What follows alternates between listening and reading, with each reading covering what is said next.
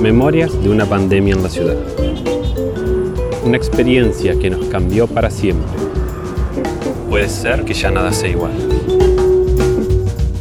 El confinamiento nos obligó, viste, a, meternos hacia adentro, a meternos cada uno en su casa y además de en su casa, en su propio espacio personal y buscar no sé qué, pero algunos con suerte pudieron encontrar recursos propios.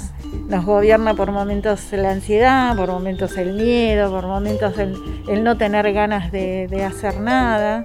Entonces es, esto de, obligarnos a buscar algo que nos alivie, algo que nos entretenga. Pensar es, una, una de las actividades creo que más hacemos, ¿no? Bueno, mi nombre es Carolina Cicioli, soy psicóloga, estuve varios años viviendo en La Plata y ya hace unos cuantos años que volví también y que estoy trabajando acá en la, en la ciudad. Empecé como a acordarme que yo en algún momento dibujaba, hacía cosas... Eh, o sea, enfrentarme con la hoja y empezar a dibujar era como algo que yo lo hacía en algún momento.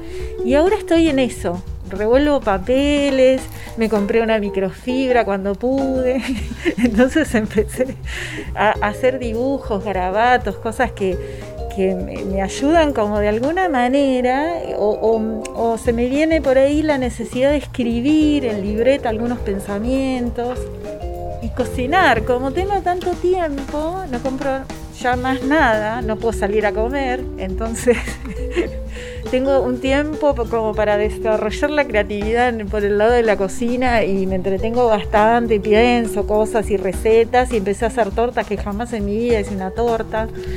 Eh, pero me encontré que es una pavada total, o sea, es cuestión de ponerse y hacerla y después salgo con la torta y paso y regalo porque no me la voy a comer entera yo.